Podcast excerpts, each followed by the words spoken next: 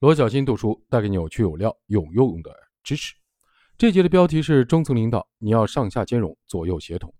中层即中间力量，中间力量的稳定输出可以保证整个公司各个环节的运转畅通。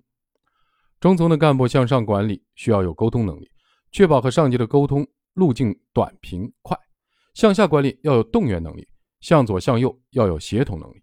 中层干部招之即来，来之能战，战之能胜。中层干部是淘汰出来的，也是打出来的。这让我想起以前跟余华合作文成话剧版权的经历。二零二一年的四月份，余华新书上线销售前，公司的话剧业务负责人就提前从出版社拿到了样书。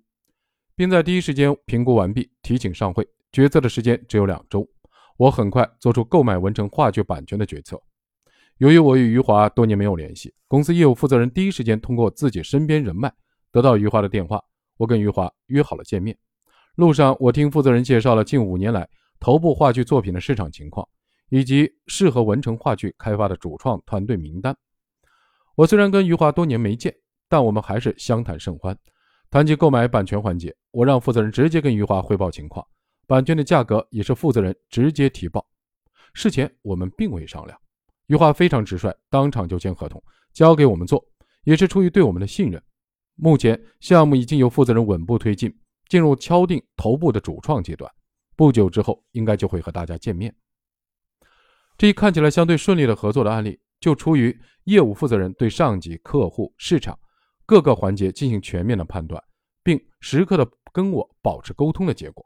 这类的员工在那些管理先进的企业比比皆是，这让我想到了网飞的创始人所写的《不拘一格》里边的类似故事。啊，插播一下，这本书在罗小新读书的专辑下也有。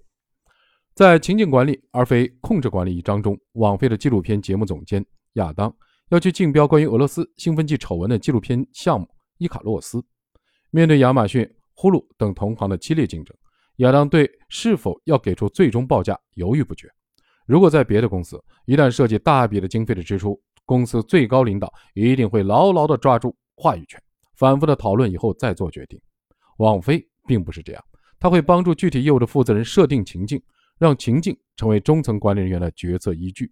最终，亚当提高报价，拿下了该项目，而该片也摘得了第九十届奥斯卡最佳纪录片奖杯。